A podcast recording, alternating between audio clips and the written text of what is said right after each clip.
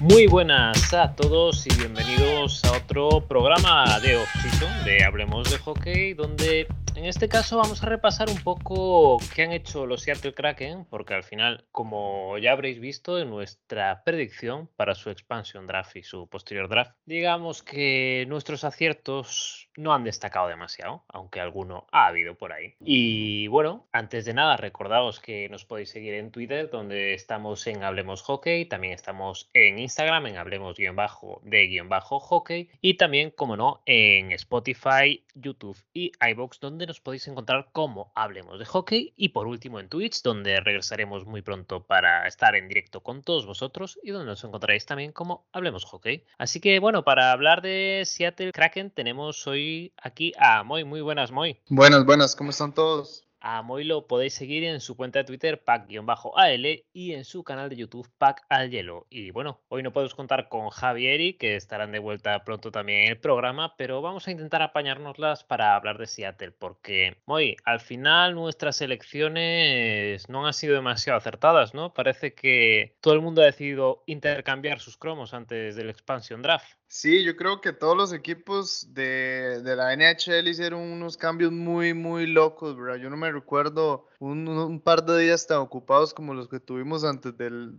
draft de expansión, donde hubieron bastantes bajas importantes en varios de los equipos, eh, pero al final parece que Seattle va por otro rumbo, eh, no decide un equipo totalmente como para competir de una vez y tal vez con no una gran estrella que había la posibilidad de elegir, ¿verdad? En, el expansion draft. Y, pues se van por otras apuestas, por jugadores jóvenes que puedan explotar, ¿verdad? Unos late bloomers ahí que, que puedan en un futuro darle, darle algo hacia algo, ¿verdad? Y yo creo que se van a empezar a, en la primera temporada, a forjar ahí un core bastante fuerte, pero no necesariamente los veo tal vez compitiendo como para poder llegar a playoffs. No sé a usted qué, qué, le parece, Lex, porque yo porque yo creo que el, único el único pick eh, que acertamos o, o, de los que más les puede haber dolido a las franquicias fueron el que le hicieron a los Islanders, de hecho, con Everly. Que yo creo que justo ahora cuando hablabas de que es un equipo digamos, falto de estrellas, no, no por menospreciarlos, ¿no? Pero que no tenemos esos jugadores de renombre como intentábamos nosotros darle alguno en nuestra particular versión del Expansion Draft, ¿no? Pero yo creo que Everly será uno de esos jugadores que sobre todo genere equipo en Seattle y le dé,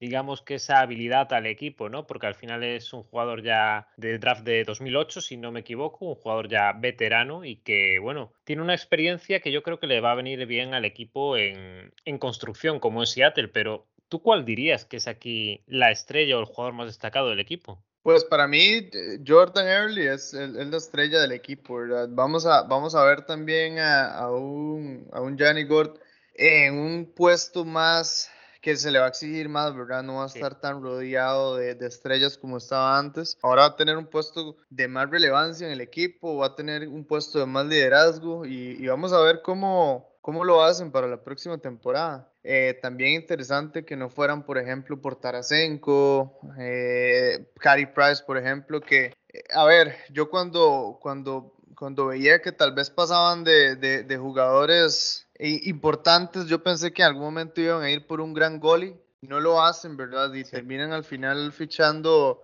fichando por fuera a, a Grubauer, el, el arquero de, de Colorado Avalanche, que para mí es un buen fichaje para un proyecto como este, los Seattle Kraken.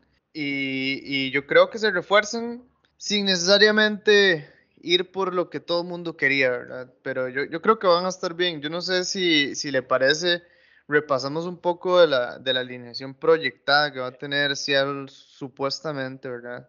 Hasta el momento, para, para el inicio de, de, la, de la liga. Claro, se espera que la primera línea sea con, con Jaden Schwartz, Johnny Gord y Jordan Early. ¿Qué te parece esta línea competitiva, verdad? Yo creo que, a ver, al final es la línea más fuerte que tienen, ¿no? Y yo creo que Everly aquí tendrá que dar un paso más incluso que el papel que tenía en Islanders. De Gord ya hablabas tú anteriormente, ¿no? De la importancia de lo que tiene que demostrar. Y yo tengo ahí la duda también de Schwartz, a ver cómo, cómo puede funcionar, porque la temporada pasada creo que se quedó en torno a los 20 puntos en 40 partidos y hay que ver el cambio de aire de San Luis a, a Seattle, cómo, cómo le sienta a este jugador. Sí, a mí me parece que, que Schwartz es un, es un winger no tan, tan goleador, ¿verdad? Sí es muy correcto y brinda mucho en esos intangentes, ¿verdad? Que muchas veces se fijan eh, muchos de los entrenadores de la NHL. Habrá que ver si termina siendo primera línea o segunda, ¿verdad?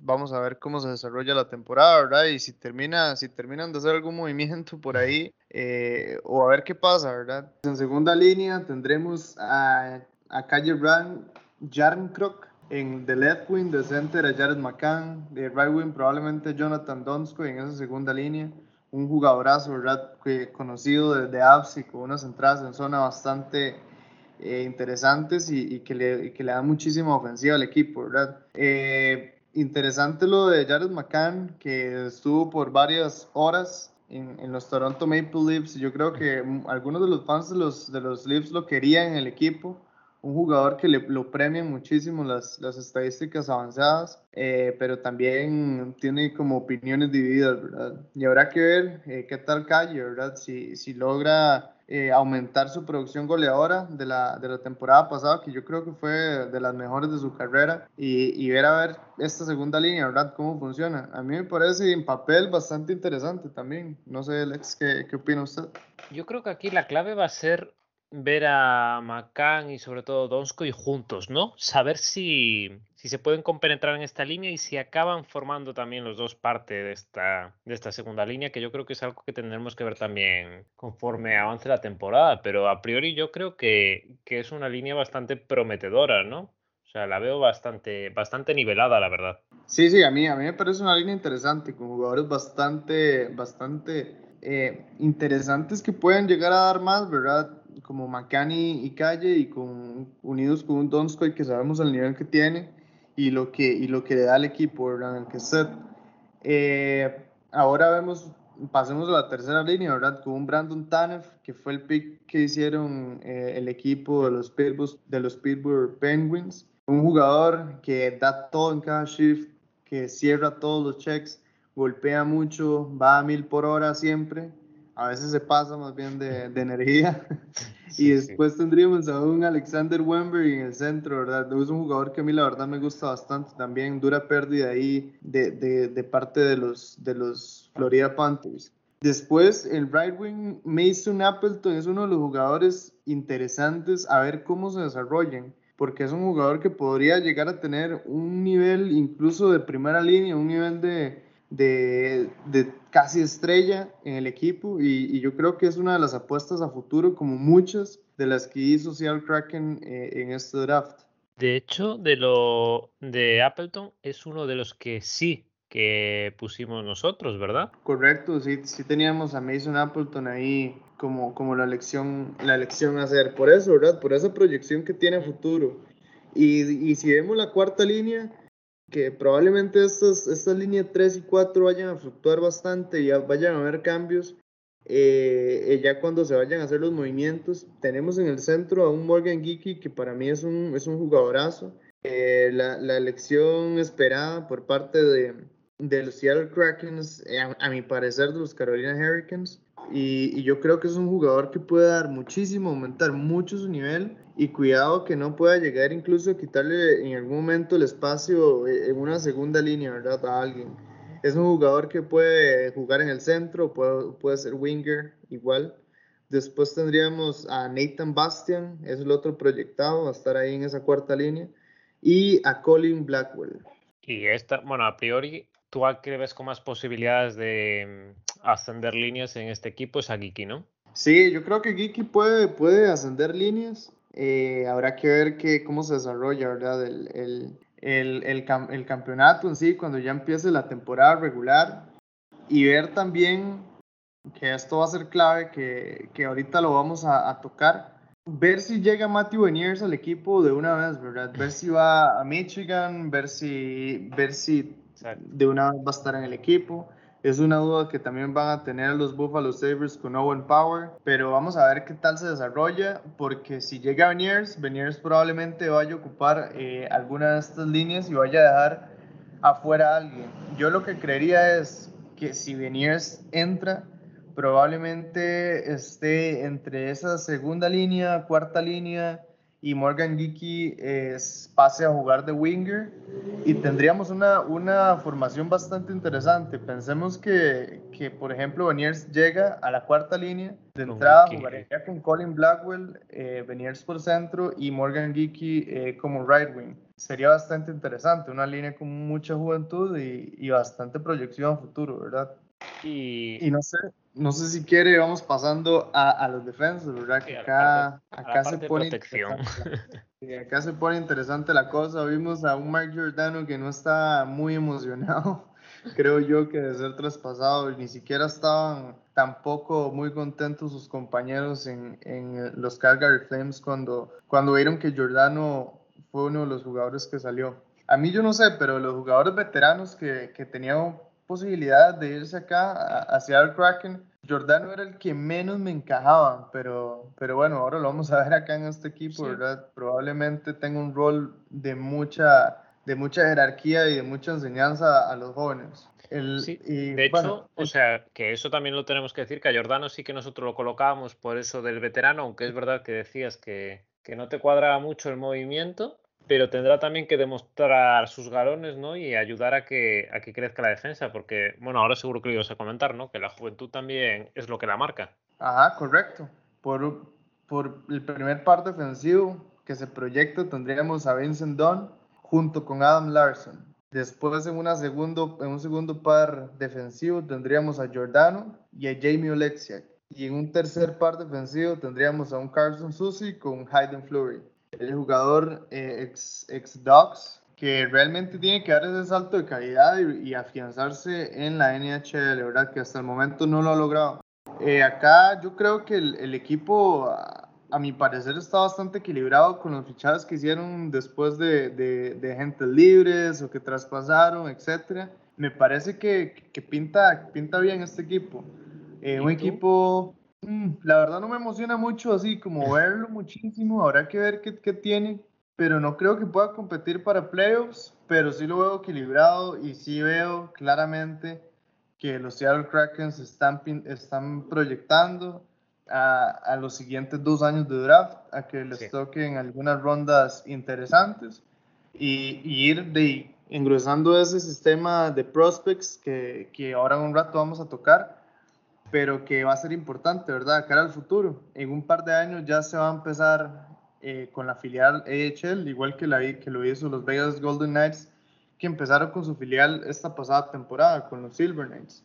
Y eso también le va a tocar hacerlo acá a los, a los Seattle Kraken y, y también yo creo que van pensando en eso también a futuro. Y ¿Tú crees, o sea, no sé, ¿eh? que Oleksiak puede ser uno también de los beneficiados de este paso a Krakens? Por el papel que puede tener en el equipo. Yo creo que sí, a mí, a mí Oleksiak me parece un, defensa bastante eh, interesante. Yo lo tendría en mi equipo a, a. Pero me parece que claramente los tres jugadores claves aquí van a ser Don, Larson y Giordano por ellos tres va a pasar la, va a pasar la, la, cosa, ¿verdad? Acá en este Seattle Kraken. Y también podemos hablar de, de los goalies, ¿verdad? Un Philip Grubauer, eh, ex vecina, eh, nominado al vecina, perdón, junto con un Chris Driedger, que pensábamos que por fin iba a tener la, la opción de ser starter en la NHL y, y, no. Llegan y le ponen a un Philip Grubauer, que yo creo que va a ser el starter eso sí, Chris Driedger tiene la capacidad de sobra de poder lucharle eh, esa, esa posición de ser el, arquero titular a Grubauer. Pero tú a priori, ¿no? Grubauer, o sea, a mi parecer, ¿no? Tiene que, que llevarse ese puesto, yo creo que cómodamente, ¿no? Sí, yo creo que sí. En, en papel va a ser el, el, que esté, el que esté saliendo de titular en el equipo. Eh, él va, él va, viene un temporadón, entonces él va a levantar obviamente la mano y con una señal de liderazgo y los números lo respaldan, ¿verdad, Grubauer? Eh, yo creo que va a ser el starter. Es curioso eh, esta parte también de pensar que fueron tres los últimos nominados al vecino, Grubauer, Flory y el Big Cat, Vasilevsky y solo uno conservó el equipo, ¿verdad? Al final Flores se movió a Chicago Grubauer se movió a Seattle y bueno, Vasilevsky obviamente, que es un monumento en, Tampa Bay, se queda en Tampa Bay. Y, o sea, hablando de goalies también, en el caso de Seattle, bueno, por si alguno no lo sabe, tuvieron ahí a Vitek eh, también en el equipo, pero al final volvió para Capitals a cambio de una ronda de 2023. No volvió, fue, un movimiento, ¿no? Sí, sí cortito su paso por Seattle, pero por lo menos ahí va a quedar en la historia que, que lo eligieron. Eh, después, de, si vemos las elecciones del draft, eh, con la primera ronda, Seattle elige a Matthew Beniers, para mí el mejor jugador de, de esta clase, hmm. eh, un atacante bastante interesante. Me parece que está a un nivel muy, muy cercano a la NHL. si decide jugar con con su equipo en la NCAA colegial con Michigan. Va a ser bastante interesante ver el poderío de ese equipo la, próxima temporada, eso es imperdible. Eh, pero yo creo que Beniers tiene posibilidad ya para jugar en NHL. Es el jugador más listo, incluso mejor que Owen Power para mí. Tiene un techo bastante alto y se puede beneficiar también de un equipo tan joven como, como Seattle. En segunda, en segunda ronda, el Seattle Kraken elige a Riker Evans. Es otro jugador bastante interesante, eh, que, que, tuvo una, una, buena temporada, una buena última temporada con el equipo de Regina Pats, donde hizo 28 puntos en 24 partidos. Es, no es un goleador, es un, es un playmaker más que todo. Y, y pues también apunta a eso, ¿verdad? Otro jugador interesante que eligió Seattle en este draft fue Ryan Winterton con el 67, el pick número 67 que elige a este jugador de los Hamilton Bulldogs de la OHL. Acá es curioso porque la OHL no tuvo acción en esta última temporada, pero este jugador, Winterton, sí jugó los, los, los Junior 18 y hizo cuatro puntos en siete partidos. Entonces es un jugador que también es bastante interesante. Para mí, con ese puntaje, es comparable con, con, con muchos de los jugadores de 18 años que incluso se van mayores en el draft. Que para mí, si algo se lo puede robar acá por, por lo mismo, ¿verdad? Porque no hubo una OHL, porque si no, se hubiera ido muy arriba Winterton y no lo hubieran podido conseguir ellos acá. Y después también selecciona un goalie eh, con la posición 163, un ruso, yo creo que está bien apostar por los goles rusos, hemos visto que son bastante, bastante buenos y que se desarrollan bastante bien, entonces, ¿por qué no apostar por un goalie ruso, verdad? Sí, parece que franquicia recién llegada, pero seguimos la máxima, ¿no? De que un goalie ruso nunca está mal en el equipo. Para nada, para nada. Y es que los goles rusos, por ejemplo, a diferencia de los goles de la NHL, eh, a muy cortada pueden llegar a, a, disputar la KHL, que es una, una de las ligas de más nivel, ¿verdad? La segunda liga por detrás de la, de la NHL y se pueden foguear bien. Ya vemos el caso de Shesterkin y, y, y, otros más donde se pueden desarrollar bastante bien. Entonces yo creo que un pick de, de, un, de un filial de un equipo de KHL o de un filial de un equipo de la, de la VHL eh, es una buena opción, ¿verdad? Para cualquier equipo de la, de la NHL que piense en que quiere un goalie pronto, porque pronto se van a poder fuguear con, con jugadores adultos, que es algo que no va a pasar, por ejemplo, con los goalies eh, de Estados Unidos o de Canadá. Exacto. Pues bueno, ahora nos quedará ver qué es lo que les depara la temporada a los Seattle Krakens ahí que se bueno que entrarán en la edición Pacífico y que bueno veremos su primer año pero a priori no fuera de playoffs no yo los veo fuera de playoffs. Eh, habrá que ver verdad ya vimos el caso uy ahí es el real. Ya vimos ya vimos el caso el caso de las Vegas Golden Knights verdad que también lo dejaban muy por fuera eh, primero de los playoffs, pero, pero después terminaron entrando y casi ganan, casi ganan a Stanley, ¿verdad?